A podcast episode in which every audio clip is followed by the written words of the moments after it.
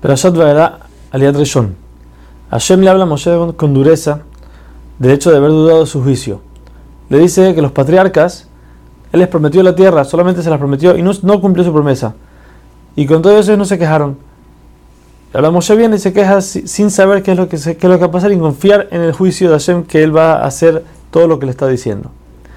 También le dice a Hashem, yo vi el sufrimiento que están sufriendo mis hijos en Egipto, cómo lo están oprimiendo por eso voy a cumplir con el pacto que le dije a Abraham Avino y va a sacarlos de la esclavitud con mano poderosa y brazo extendido.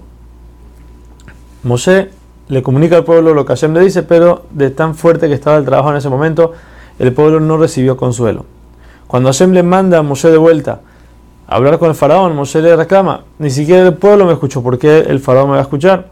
Aparte le dice Moshe, yo soy tartamudo, Hashem le dice, no te preocupes, Aarón va a ir contigo y él va a hablar con el faraón tus palabras y así van a hablar todo lo que yo les diga, van a ordenarle al faraón. También les ordena que tienen que manejar al pueblo de Israel con calma y paciencia y aguantar todos los problemas que tengan.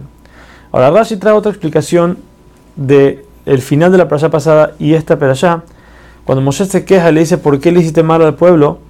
Hashem dice, qué mal que fallecieron ya los patriarcas, porque a ellos yo les prometí muchas cosas y fueron y la realidad fue en contra de la promesa y con eso con todo y eso no dijeron nada. Abraham vino y le, prometí la tierra, al final tuvo que comprar Meharata Maspera por mucho dinero, aun y que supuestamente era de él, no dijo nada.